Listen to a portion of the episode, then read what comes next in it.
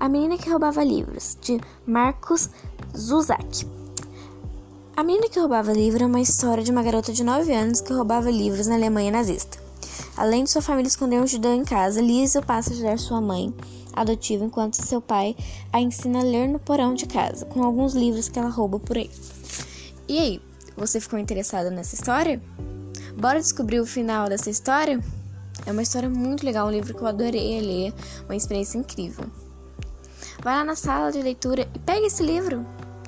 Tenho certeza que você vai adorar. Boa leitura!